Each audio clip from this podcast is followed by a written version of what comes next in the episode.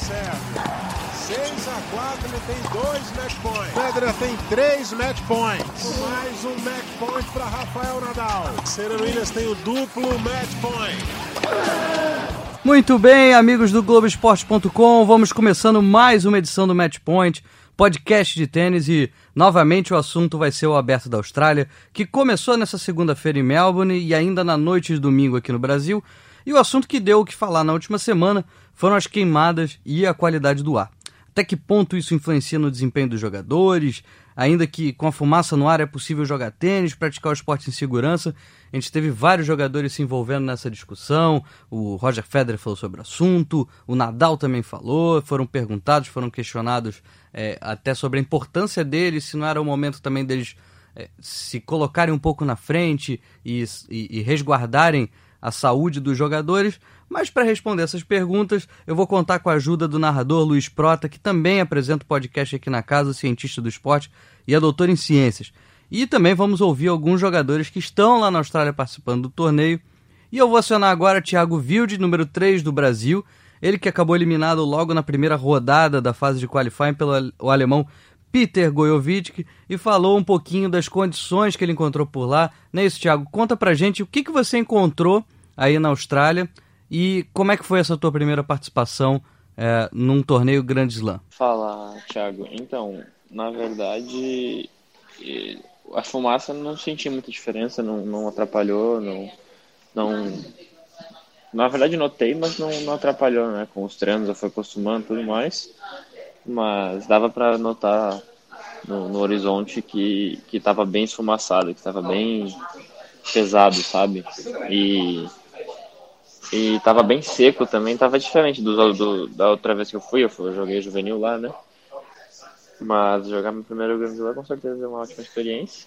É, é algo que eu vou querer manter, né? Eu vou, vou querer me manter nesse nível e, e com certeza subir. É, o sistema de, de, de organização, de, de preparo, de, de, tudo do torneio é, é outro mundo, já dos challenges para lá. Então, inclusive de alguns ATPs. É, eu acho que eu tenho que manter o, o foco no, no, que eu mais quero, que é me manter nesse nível e, e seguir evoluindo. E nas duplas femininas a gente vai ter a Luísa Stephanie atuando ao lado da americana Halle Carter. Uh, Luísa, Conta pra gente aí como é que foi essa sua semana de treinos, você que tá aí é, na Austrália, vai disputar pela primeira vez o Aberto da Austrália. Então fala também um pouquinho dessa emoção de estar tá disputando um torneio é, Grande Slam pela segunda vez na sua carreira, primeira vez aí em Melbourne. E, e se você encontrou alguma dificuldade é, na respiração, como é que foram esses dias aí em Melbourne? Muito feliz de estar aqui. A chave saiu, a gente joga contra duas chinesas. A gente nunca jogou contra, mas sabemos que elas jogam bem e a gente tem preparado bem esses últimos dias. Ainda temos mais dois dias de treino aqui, adaptando bem as condições, as quadras. É, o tempo não está tão ruim quanto parece. Eles têm informado a gente bem sobre as condições do ar e a gente só tenta manter fora do, do lugar aberto quando precisa. Mas fora isso, as condições são ótimas. Eu adoro Melbourne, amo estar aqui e não está tão calor, o que é um ponto positivo. Tem um pouco de previsão de chuva essa semana. A gente aprendeu bastante com os jogos das duas semanas passadas, que não foram tão boas, mas os treinos têm sido muito positivos e é isso aí. Estamos muito animada para essa estreia e vamos que vamos. Como deu para entender com os jogadores que estão lá na Austrália, essa condição já melhorou um pouquinho, né? As chuvas dos últimos dias é, acabou limpando um pouquinho o ar lá na Austrália, lá em Melbourne. Então as condições ficaram bem melhores, tanto é que o qualifying acabou é, transcorrendo normalmente. Só o primeiro dia ali de, de qualifying na competição é que a gente teve mais problemas, alguns jogadores é, passando mal, uh, alguns jogos atrasados, a, a própria organização ali pediu para segurar um pouquinho até que a qualidade do ar tivesse um pouquinho melhor. É, mas então, nesse, nesses primeiros dias, é, a qualidade realmente estava bem ruim. Quando o AQI, que é a, a medição que eles usam lá para saber a qualidade do ar, chegou a bater perto dos 200. E nessa métrica, quanto maior o número, menos saudável está o ar para respirar. Já a partir ali de mais ou menos 125, é, é, já é um ar considerado ruim para respirar. É, então essa chuva acabou caindo em boa hora porque deu uma limpada no ar. Ali os jogos do, do Thiago Wilde e do João Menezes, por exemplo, no Qualify não foram é, tão afetados. Eles mesmos disseram que não tiveram muita dificuldade para respirar, jogaram normalmente. E a previsão para os próximos dias, no entanto, aponta que a gente pode sim ter uma piora é, nessas condições e isso preocupa a gente um pouquinho. Então agora eu vou chamar o Luiz Prota. Luiz, é, é, eu vou te chamar para essa primeira participação aqui no podcast para você explicar um pouquinho é, a influência é, dessa má qualidade no ar no corpo de um atleta. Né? Pelo que eu sei, é, tem alguns lugares bastante poluídos, como a China, por exemplo, que sempre causa uma preocupação para atletas de diferentes esportes, podendo até é, causar uma piora na, respira na respiração do atleta e, e, consequentemente, eu acho que isso afeta o desempenho, não é isso, Luiz? Fala, Thiago, tudo bem? Primeiro de tudo, é uma honra, né? Dar uma passada aqui no Match Point. Obrigado pelo convite. Indo ao ponto da poluição, é, a gente não só sabe que a poluição do ar é um problema para qualquer ser vivo, né? Que respire, mas ela é ainda pior para atletas. Dá para imaginar por quê? Bem, para deixar claro, a gente tem que explicar em três partes. A gente tem que pensar que durante uma atividade física você aumenta muito a quantidade de ar inspirado por minuto, né? O volume de ar. Um atleta, por exemplo, ele chega a 150 litros por minuto, comparado, por exemplo, a um indivíduo normal ou a um espectador é, numa condição fisiológica basal que está ali girando em torno de 5, 6 litros. Olha o tamanho do, do problema né, para o nosso organismo administrar. Porque essas respirações elas são mais intensas no exercício. Né?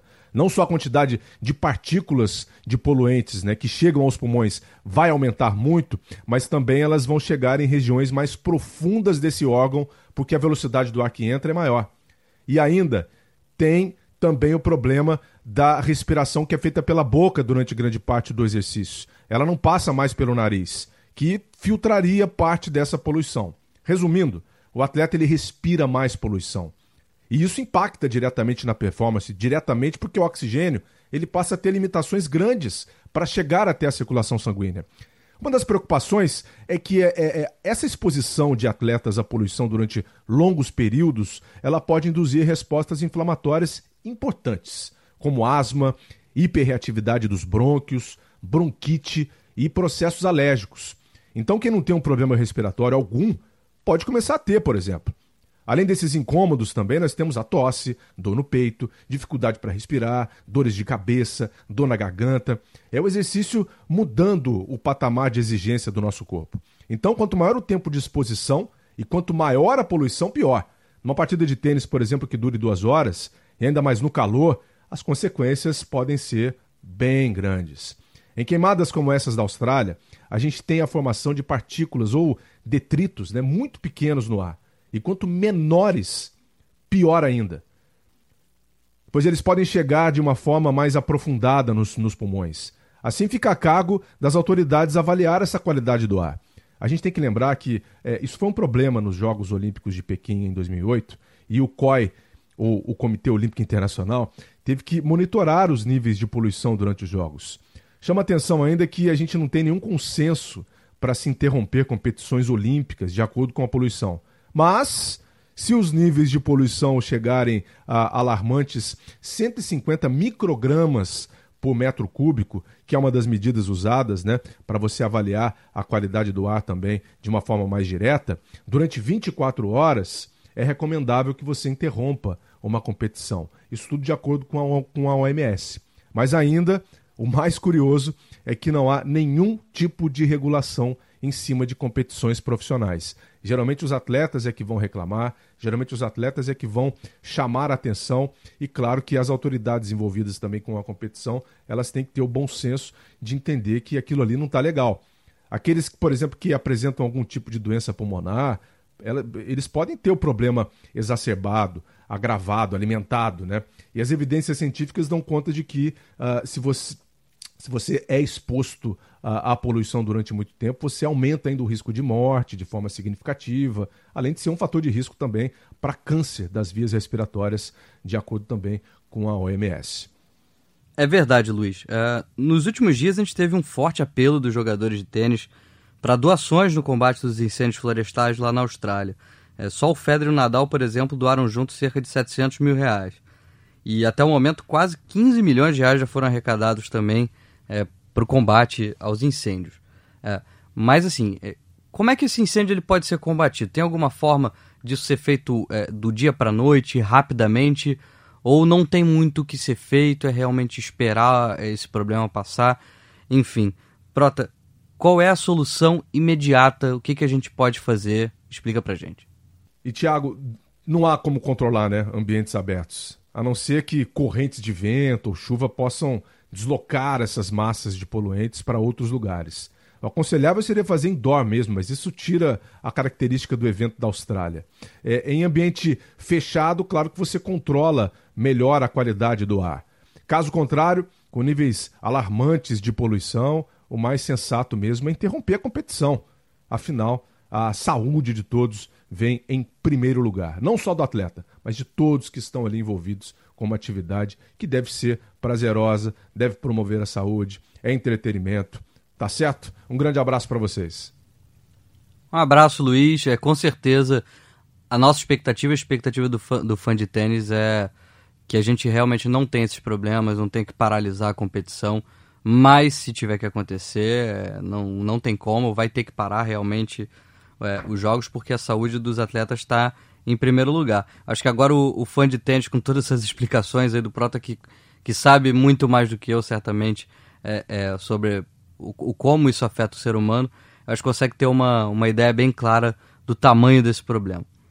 E falando nisso, como é que será que andam as discussões internas sobre esse assunto? O Federer, por exemplo, ele foi acusado por alguns jogadores de não estar se engajando para resolver o assunto, mas ele próprio se defendeu e disse que pediu uma melhora na comunicação do torneio com os atletas. Será que essa melhora já aconteceu? Está acontecendo? Eu agora vou acionar o Bruno Soares, tenista número 24 do mundo no ranking de duplas, Bruno que tem um papel muito importante participativo nos bastidores, nas discussões da ATP. Brunão, eu te pergunto, se você viu esses principais jogadores procurando ajudar de alguma forma, é, como é que foi essa tua semana aí? E, enfim, como é que estão essas discussões ali nos bastidores? Como é que essa comunicação está chegando para vocês, jogadores aí que vão jogar no Aberto da Austrália? Fala pessoal, tudo certo? Aqui é o Bruno Soares falando diretamente aqui de Melbourne para jogar o Australia Open. E, bom, desde que eu cheguei aqui, é, a gente está escutando essa polêmica da qualidade do ar. Eu cheguei aqui na quinta-feira da semana passada e, felizmente, depois que eu cheguei, a qualidade do ar está muito melhor. Né? Na quarta-feira, no final do dia, choveu bastante, o que limpou muito o ar dos problemas que vieram na semana passada, na segunda, na terça, até na própria quarta-feira, e isso ajuda demais. É, houve muita polêmica na semana passada e eu acho que muito dessa polêmica foi por falta de comunicação. É, isso é uma, é uma novidade para todo mundo. Né? O problema da qualidade do ar aqui na Austrália é uma coisa que é, essas queimadas pegaram todo mundo de surpresa e assustou muita gente. E é um, é um, um tópico que, que o pessoal não está acostumado a falar, né? chegar e, e, e comunicar e estar tá falando sobre isso. Obviamente, com a gravidade da situação, é, era importante a comunicação e eu acho que a turma percebeu isso rápido e já fizeram todos os comunicados, explicaram é, no, no, no, encontro dos jogadores que a gente teve na sexta-feira, né, o Craig Tiley é, foi lá e apresentou né, todos os dados, falando dos números, da, das medições que eles fazem aqui, né, da equipe médica, né, falou da, da, da gravidade da situação e do risco de se jogar é, nessas condições. Então acho que isso já foi bem é, esclarecedor. É, a gente viu na semana passada alguns casos de pessoas é, não se sentindo bem. Isso aí, obviamente, assusta né, todo mundo. Mas felizmente a qualidade do, a qualidade do ar já está muito melhor. É, como eu falei, desde que eu cheguei está super tranquilo, né, céu limpo. A expectativa é que o vento é, ainda vai trazer um pouquinho de fumaça para cá mas é, é, eu acho que já está bem, bem mais claro na cabeça de todo mundo é, como é que funciona o procedimento. Eu acho que a turma deu uma tranquilizada agora e está todo mundo de olho em cima disso. Né? A gente torce aqui para que dê tudo certo e que o assunto principal seja o tênis em vez da qualidade do ar. Né? Realmente é bastante devastador e, e assustador tudo que está acontecendo aqui na, na Austrália né, é, quantidade de, de, gente afetada, animais, natureza é, morta. E, então espero que isso aí seja controlado o mais rápido possível. Acho muito bacana falar também de todo o movimento dos jogadores né, para arrecadar dinheiro e doar para para ajudar a reconstruir isso aí. Então, acho que está é, é, hoje todo mundo mais é, é, é ligado nisso tudo e esperamos que a qualidade do ar siga é, boa para a gente jogar bastante tênis. Um grande abraço a todos e tudo de bom. É isso aí, Bruno. Vamos pensar no tênis, vamos pensar nessa semana com muitos jogos, certamente muita emoção para quem gosta de tênis nesse primeiro grande slam do ano no Aberto da Austrália.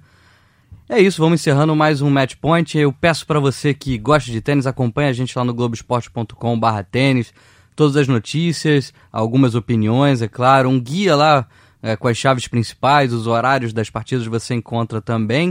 Uh, tem uma enquete no ar lá também para você votar quem é o melhor, Roger Federer, Nadal, Djokovic, aquela discussão eterna. A gente analisou um pouquinho uh, o que, que os fãs dizem, por que, que um é melhor ou por que, que o, o adversário não é o melhor. Então você fica à vontade de entrar lá e vota. Beleza? Vamos encerrando por aqui. A gente volta na próxima segunda-feira para a gente já falar do que, que rolou nessa primeira semana de Aberto da Austrália, que começou na noite de domingo aqui no Brasil. E a gente já vai contar de volta aí o meu amigo Eusébio Rezende na participação aí desse próximo programa. Ele vai estar de volta. Então eu conto com a audiência de vocês na próxima. A gente se vê. Um grande abraço. Valeu! Combinação de saque e voleio para fechar o jogo em 2 sets a 0.